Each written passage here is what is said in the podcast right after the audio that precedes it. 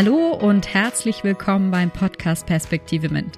Mein Name ist Theresa Ludwig und ich bin Host in diesem Podcast, in dem es darum geht, Orientierung für Studium und Beruf zu gewinnen in den Bereichen Mathematik, Informatik, Naturwissenschaften und Technik, kurz MINT.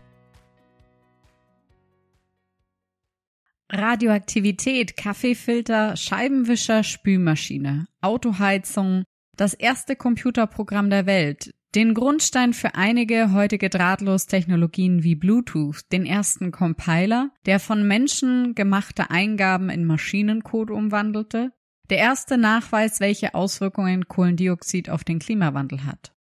Das alles waren Erfindungen von Frauen. Marie Curie, Melita Benz, Mary Anderson, Josephine Cochrane, Margaret Wilcox, Ada Lovelace, Hedy Lamar, Grace Hopper und Eunice Newton Foots. Vielleicht haben manche von euch schon ein paar Namen gehört, aber die Mehrheit der Frauen im MINT-Bereich scheint unsichtbar im Vergleich zu den männlichen Kollegen. Und immer noch wird von vielen Menschen in der Gesellschaft eine forschende Person, Programmieren oder Technik mit dem männlichen Erscheinungsbild assoziiert. In der heutigen Folge möchte ich also über Vorurteile, insbesondere über Geschlechtervorurteile im MINT-Bereich sprechen.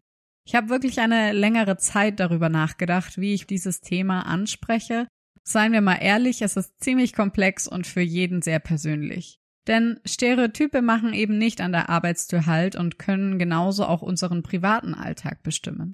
Ich möchte heute mit euch erstmal einen generellen Blick auf die Zahlen werfen, denn ohne konkretes Wissen der aktuellen Situation lässt sich dieses Thema nun mal nicht vollständig greifen. Aber ich hoffe, ich langweile euch nicht nur mit Statistiken, sondern versuche ein paar wissenschaftliche Erkenntnisse in dem einen oder anderen Bereich anzusprechen. Generell geht es mir heute also nicht darum zu definieren, was gut oder schlecht ist, sondern darum, Sichtbarkeit zu diesem Thema zu generieren und bestehende Vorurteile und damit verbundene Schwierigkeiten anzusprechen. Wichtig ist für mich auch noch zu betonen, dass es natürlich nicht nur das binäre Geschlechtersystem gibt, dass aber viele Studien bisher nur in Männer und Frauen kategorisieren und wir uns daher heute auf den Frauenanteil und alle, die sich damit identifizieren, fokussieren. Häufig hört man, wenn es um das Thema Gleichstellung geht, ob es auch Förderung für Männer zum Beispiel gibt oder Quoten für Männer. Meiner Meinung nach ist es genauso wichtig, in frauendominierten Bereichen über Männergleichstellung zu sprechen, wie in männerdominierten Bereichen über Frauengleichstellung. Letztendlich geht es nämlich nicht darum, mehr für das eine Geschlecht zu tun, sondern eben darum, ihnen gleiche Chancen, gleiche Behandlung und gleiche Möglichkeiten zu bieten. Wenn also in männerdominierten Studiengängen über Förderung von Frauen gesprochen wird, sollte man sich ebenso Gedanken machen, wie man Männer in frauendominierten Studiengängen fördern kann und den Bereich für diese attraktiver gestaltet. Deutschland gilt in Sachen Frauenstudium generell übrigens als europäisches Schlusslicht. Die Türen wurden hier für Frauen erst geöffnet, als die meisten Hochschulen in Europa schon für Frauen zugänglich waren und einige Frauen längst im Ausland studierten. Heutzutage ist es zum Glück eine Selbstverständlichkeit, dass Frauen jedes Studium ebenso wie Männer aufnehmen können. Eine Selbstverständlichkeit, die aber errungen werden musste durch Frauen, die eben für ihre Rechte kämpften. Nun, die erste Frage, die wir uns stellen müssen, ist, warum ist die Geschlechterungleichheit im MINT-Bereich überhaupt von Bedeutung? Im MINT-Bereich herrscht teilweise ein Fachkräftemangel und dieser könnte durch einen steigenden Frauenanteil sehr gut ausgeglichen werden. Außerhalb des MINT-Bereichs haben Frauen zudem häufig geringere Beschäftigungsaussichten und ein geringeres Einkommen. Der MINT-Bereich ist eine so stark wachsende Branche mit guten Lohnaussichten, und würde also vermutlich dazu führen, dass auch der Gender Pay Gap etwas geschlossen werden könnte. Außerdem sind Frauen in MINT-Bereich und MINT-Erfindungen unheimlich wichtig. Nicht nur, weil ein heterogenes Team positive Vorteile auf Umsatz, Profit und Ansehen bringt, sondern auch, weil man die breite Masse an Kunden erreichen kann, die Kundeninteressen besser verstehen kann und Frauen eben gerade in Produkten im MINT-Bereich teilweise jahrelang gar nicht beachtet wurde und auch jetzt noch teilweise benachteiligt betrachtet wurden. Zu Beginn möchte ich meine beiden Interviewgäste Valerie und Tanja nochmal zu Wort kommen lassen, denn beide haben sehr wertvolle Sätze zu diesem Thema gesagt und sie haben mich eigentlich auch darin bestärkt, die heutige Episode aufzunehmen und dieses wesentliche Thema in den Fokus zu stellen.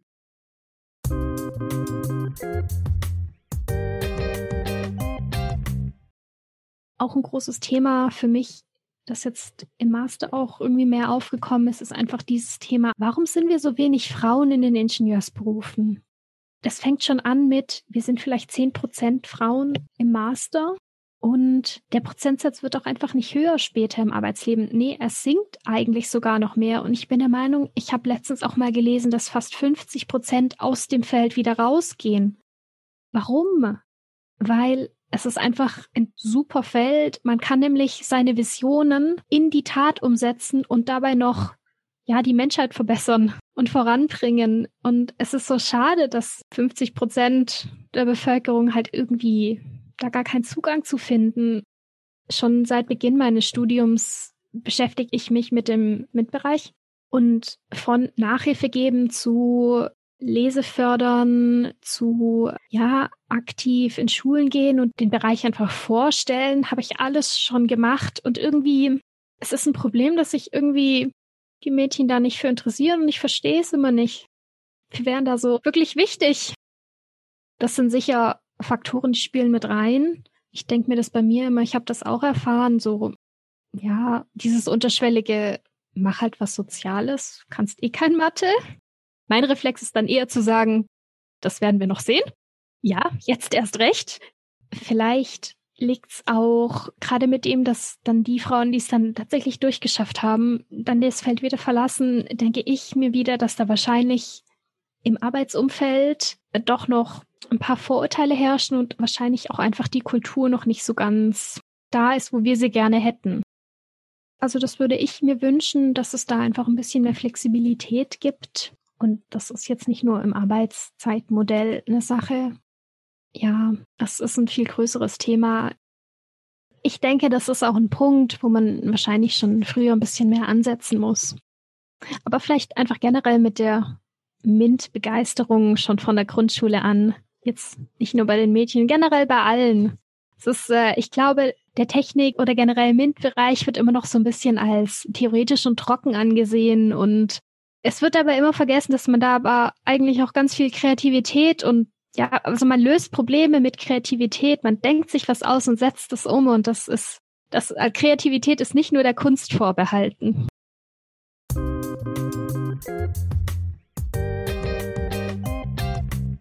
Ich glaube zum einen, dass viele Frauen vielleicht unterschätzt werden, schon in der Schule, dass wenn man eben nicht das Mathe-Ass ist, dass man da auch gar nicht gefördert wird. Also mir ging es auch so, ich fand zum Beispiel Chemie und Bio auch immer total spannend und irgendwann habe ich dann aber, wie es halt so ist, wenn man Teenager ist, hat man halt nicht so Bock auf Schule und habe dann auch da den Faden verloren, aber es war niemand da, der dann gesagt hat, boah, Tanja, mach das doch weiter, es gibt das Programm und jenes und dass man dann so ein bisschen auch manchmal abgestempelt wird, naja, du bist halt in Sprachen gut, und dann macht man auch was mit Sprachen. Und ein anderes Problem ist auch, was vielleicht auch dadurch auch entsteht, ist, dass leider auch viele Frauen unter dem Imposter-Syndrom leiden, wie man es so schön nennt. Also, dass man eben denkt, ah, man ist nicht gut genug dafür, man hat nicht genug Kenntnisse und sich dann nicht traut. Das ist leider häufig bei Frauen der Fall und dass man dadurch eben auch nicht die Chancen nutzt und sich nicht bewirbt, weil man denkt, ach, wenn da zum Beispiel eine Ausschreibung steht, wir suchen einen Softwareentwickler,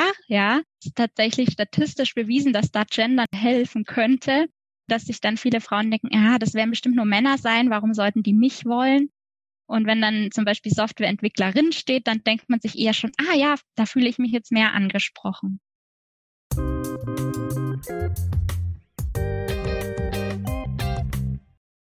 Wie sieht nun also die statistische Lage zum Frauenanteil in MINT-Studiengängen und Berufen aus?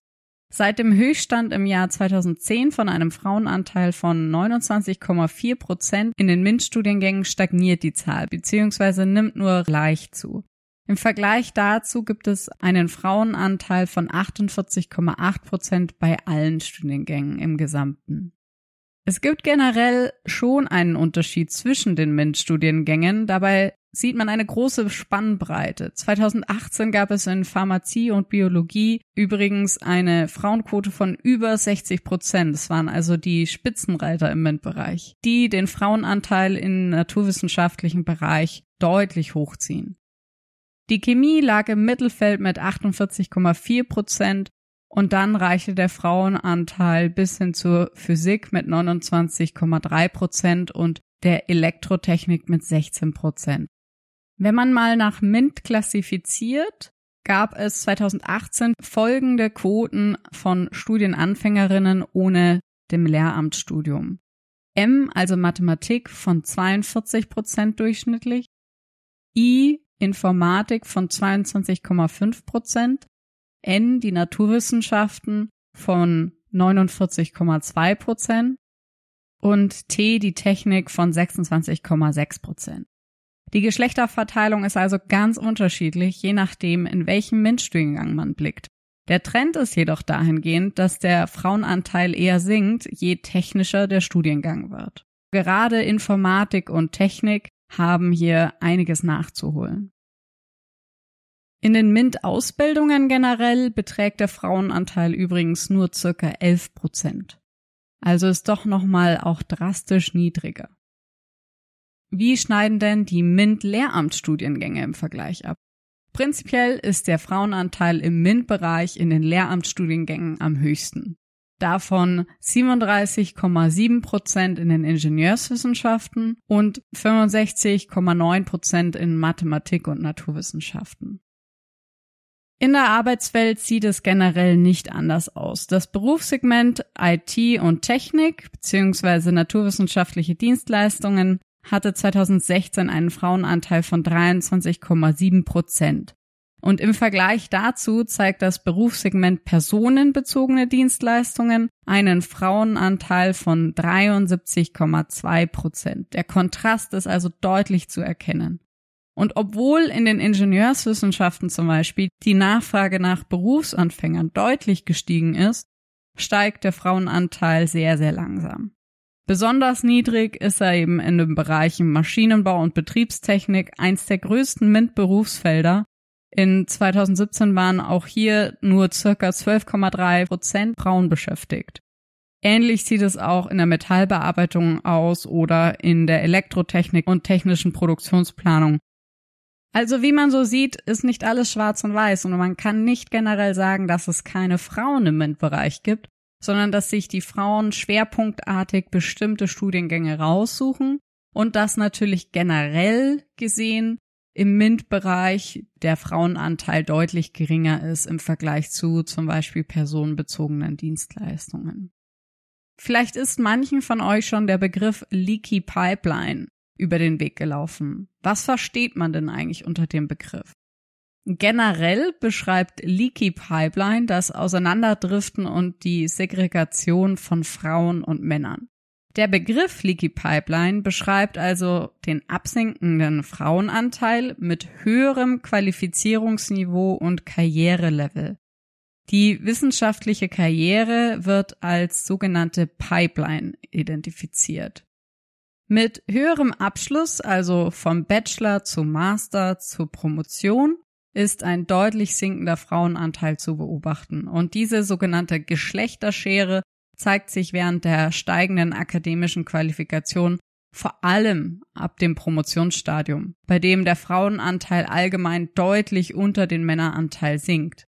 Umso stärker wächst die Kluft eben mit dem wissenschaftlichen Personal, Habilitationen, Berufungen und Professuren. Mit jeder Qualifikationsstufe verlassen also mehr Frauen den Karriereverlauf und das ist generell auch ebenfalls im MINT-Bereich stark zu beobachten. Wie kann diese Leaky Pipeline im MINT-Bereich entstehen? Eine Dissertation der Uni Erlangen-Nürnberg hat hier folgende Einflussfaktoren diskutiert. Erstens Stereotype, die geringe Identifikation von Mädchen im MINT-Bereich. Zweitens, bei gleichen Leistungen schätzen Mädchen ihre Fähigkeiten deutlich schlechter ein als Jungen, und zwar schon in der Grundschule. Das nennt man ein niedriges fähigkeitsbezogenes Selbstkonzept. Drittens, der Prototyp einer Führungskraft wird generell mit einem Mann assoziiert. Viertens, Es fehlen Rollenvorbilder. Frauen antizipieren zum Beispiel geringere Erfolgschancen in höheren Positionen. Dadurch, dass Frauen im MINT-Bereich unterrepräsentativ sind, kommt es zu einer erhöhten Sichtbarkeit, Polarisierung und Assimilierung, also Männerverhalten zum Beispiel von den wenigen Frauen, die im MINT-Bereich tätig sind. Und fünftens, ein weiterer Einflussfaktor im MINT-Bereich wurde genannt Vereinbarkeit von Familie und Beruf. Wenn wir also diese Leaky Pipeline haben, das heißt, mit höherem Abschluss haben wir einen sinkenden Frauenanteil, wie sieht es dann generell mit der Bezahlung von Frauen und Männern im MINT-Bereich aus? Sind wir hier wenigstens gleichgestellt? Also haben Personen mit gleichem Abschluss und gleichen Qualifikationen eine gleiche Bezahlung? Der Gender Pay Cap, also die Gehaltsunterschiede zwischen Männern und Frauen, ist in den MINT-Berufen deutlich geringer mit circa 10 Prozent im Vergleich zu 21 Prozent bezogen auf alle Berufe. Hier können wir also sagen, dass der MINT-Bereich auch für Frauen viel Potenzial bietet. Valerie sagte ja, man müsse am besten ganz früh anfangen, die MINT-Begeisterung zu wecken. Es gibt eine Studie der Universität von Washington, die zeigt, dass stereotypes Denken schon sehr früh unser Denken prägt. Diese Studie hat herausgefunden, dass Kinder schon in einem Alter von sechs Jahren die stereotype Vorstellung haben, dass Mädchen sich weniger für IT und Naturwissenschaften interessieren als Jungen. Hier geht es vor allem um das Interesse, nicht unbedingt um die Fähigkeiten der Mädchen. Aber dieses stereotype Denken im jungen Alter kann dann einen starken Einfluss auf die spätere Berufswahl und eben dieses Zugehörigkeitsempfinden in den MINT-Bereich haben. Im gleichen Sinne können diese Klischeevorstellungen natürlich auch bei Jungen zu gegenteiligen Gefühlen bezüglich Sprachen oder Sozialberufen führen. Stereotype beeinflussen also ganz generell unsere Motivation. Sie können entstehen, wenn das gesellschaftliche Bild für Frauen im MINT-Bereich fehlt oder wenn Lehrer oder Eltern dieses Klischeedenken fördern. So individuell wie die Menschen, so individuell sind sicherlich auch die Gründe, warum es im MINT-Bereich zu einem niedrigeren Frauenanteil kommen kann. Was sind denn aber generell die treibenden Faktoren, warum sich die Frauen oder junge Mädchen in dem MINT-Bereich bewegen oder eben nicht? Auch hierzu gibt es von einigen Wissenschaftlern Analysen. Folgende Punkte werden in vielen Studien als Haupteinflussfaktoren aufgeführt. Das Nerd-Image schreckt Mädchen ab, also diese hartnäckig haltenden Stereotypen bei Lehrern, bei Eltern und Beratungskräften.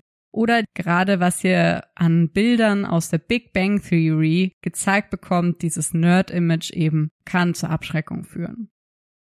Außerdem, Mädchen mit Interesse an Technik werden als besonders hervorgehoben. Es wird also betont, wie toll es ist, dass ein Mädchen sich für Technik interessiert und dadurch geraten die Mädchen in eine Art Sonderrolle, sind auf dem Präsentierteller und es wird eigentlich gar nicht als normal angesehen, sondern eben als etwas Besonderes, etwas anderes, etwas nicht Normales. Und zu guter Letzt ist einer der treibenden Faktoren, warum sich Frauen gegen den MINT-Bereich entscheiden, auch teilweise wenig Selbstvertrauen. Also größere Selbstzweifel. Es fehlt an weiblichen Vorbildern. Man glaubt, ach, das kann ich doch gar nicht schaffen. Und man hat das Gefühl, sich gegen die Männer beweisen zu müssen. An der Bamberger Universität wurden Hypothesen aufgestellt und diese anhand einer empirischen Studie von Studienanfängern überprüft. Die Ergebnisse der Studie waren wie folgt. Die Mathe-Note per se erklärt nur zu 6% die Präferenz des Studiengangs. Die Relation der Mathe-Leistung zur Deutschleistung nimmt dagegen einen größeren Anteil von 21% ein. Es kommt also eher darauf an, in welcher Beziehung die Mathe-Note zur Deutschnote steht und dieser Effekt, dass sich Jungen höhere Kompetenzen in Mathe zuschreiben als Mädchen, verstärkt sich von der Grundschule bis zur Oberstufe und dadurch beeinflusst es die Orientierung in der Studienwahl und die Orientierung danach, worin Frauen sich selbst stärker einschätzen. Was können wir oder die Gesellschaft also tun, um mehr Mädchen schon zu Beginn der Schulzeit für den MINT-Bereich zu gewinnen? Auf jeden Fall spielen die Stereotype eine große Rolle. Also Je weniger stereotype Rollenbilder es gibt und je mehr unterschiedliche, diverse Vorbilder gezeigt werden, umso besser. Bestes Beispiel dafür ist die Cyber-Mentor-Aktivität von Tanja, durch die die Möglichkeit geschaffen wird, dass Mädchen bewusst Frauen in MINT-Berufen wahrnehmen. Zudem ist es natürlich wichtig, Bewusstsein zu schaffen, dass es großartige weibliche Rollenbilder auch in der Vergangenheit schon gab und diese eben dann entsprechend an Sichtbarkeit gewinnen. Eine weitere These wäre die sprachliche Förderung von Jungen, ja richtig gehört, Förderung von Jungen. Denn dadurch, dass Schüler sprachlich in der Grundschule eher weniger weit sind, fühlen sich die Mädchen in Relation gesehen sprachlich begabt was mathematisch weniger begabt implizieren kann. Es kommt also, ich nenne es mal, zu einer verzerrten Wahrnehmung der Kinder in Bezug auf die MINT-Leistungen, nur in Relation mit den Deutschleistungen und dem anderen Geschlecht. Weitere Möglichkeit ist natürlich die gesellschaftliche Relevanz von MINT herstellen. Gerade wenn die Tendenz bei Mädchen doch in Richtung Vereinbarkeit Familie und Beruf geht oder auch gesellschaftlicher Fokus, ist hier natürlich die Relevanz von MINT ganz wichtig, weil eben durch den MINT-Bereich so viele tolle gesellschaftlich relevante Themen und Techniken letztendlich bewertet und erfunden werden. Eine andere Möglichkeit, um mehr Mädchen für den MINT-Bereich zu begeistern, ist zum Beispiel Teamarbeiten bei MINT-Fragestellen zu forcieren. MINT bedeutet also nicht, dass man alleine Problemstellungen löst, sondern man benötigt in den meisten Fällen ein gutes Team. Also geht es eigentlich eher um kooperatives Arbeiten anstatt ein Kräftevergleich und insbesondere nicht ein Kräftevergleich zwischen Jungen und Mädchen. Dazu kann auch eine spielerische Herangehensweise an bestimmte Themen zu Erfolgserlebnissen führen und den MINT-Bereich für Mädchen oder auch generell für alle Jungen und Mädchen attraktiv machen. Und vielleicht ist es auch gerade da ganz wichtig zu sagen, wenn wir die Frauen im MINT-Bereich stärken wollen, bedeutet das nicht, dass wir die Männer benachteiligen wollen, dass sie übergangen werden oder nur noch Frauen gelobt werden. Und das ist auch eine ganz wichtige Geschichte, dass wenn man Frauen im MINT-Bereich stärken möchte, dieses nicht vergisst und hier entsprechend ein ausgewogenes Gleichgewicht findet. Zum Schluss dieser Episode möchte ich noch ganz allgemein für jeden darstellen, welche Chancen der MINT-Bereich bieten kann. Der MINT-Bereich bietet gute Arbeitsbedingungen hinsichtlich unbefristeter Arbeitsverhältnisse. Seit 2016 gab es zum Beispiel 85 Prozent Vollzeit und nur 10 Prozent befristete Stellen. MINT-Akademiker sind häufiger in Führungspositionen als andere Akademiker. Es gibt im MINT-Bereich höhere Löhne auch schon beim Einstieg und vor allem sichere Perspektiven. Der MINT-Bereich steht natürlich vor so vielen großen Herausforderungen unserer Zeit sei es Cyberkriminalität, Batterietechnik, Klimawandel, Schutzimpfungen gegen Pandemie und warum nicht die Vorteile nutzen und auch Frauen hier in diesen Bereichen stärker integrieren, die Bedürfnisse der Frauen genauso zu sehen und die Diversität in der Arbeitswelt zu fördern und somit zu deutlich kreativeren Ideen und erfolgreicheren Teamergebnissen zu kommen. Gerade vor dem Hintergrund, dass Mädchen nun anscheinend häufiger die eigenen Leistungen als schlechter im Vergleich zu Jungen einschätzen, möchte ich die Episode mit dem Zitat der Astrophysikerin Vera Rubin enden. Sie hat nämlich gesagt, es gibt kein Problem in der Wissenschaft, das von einem Mann gelöst werden kann, das nicht auch eine Frau lösen könnte.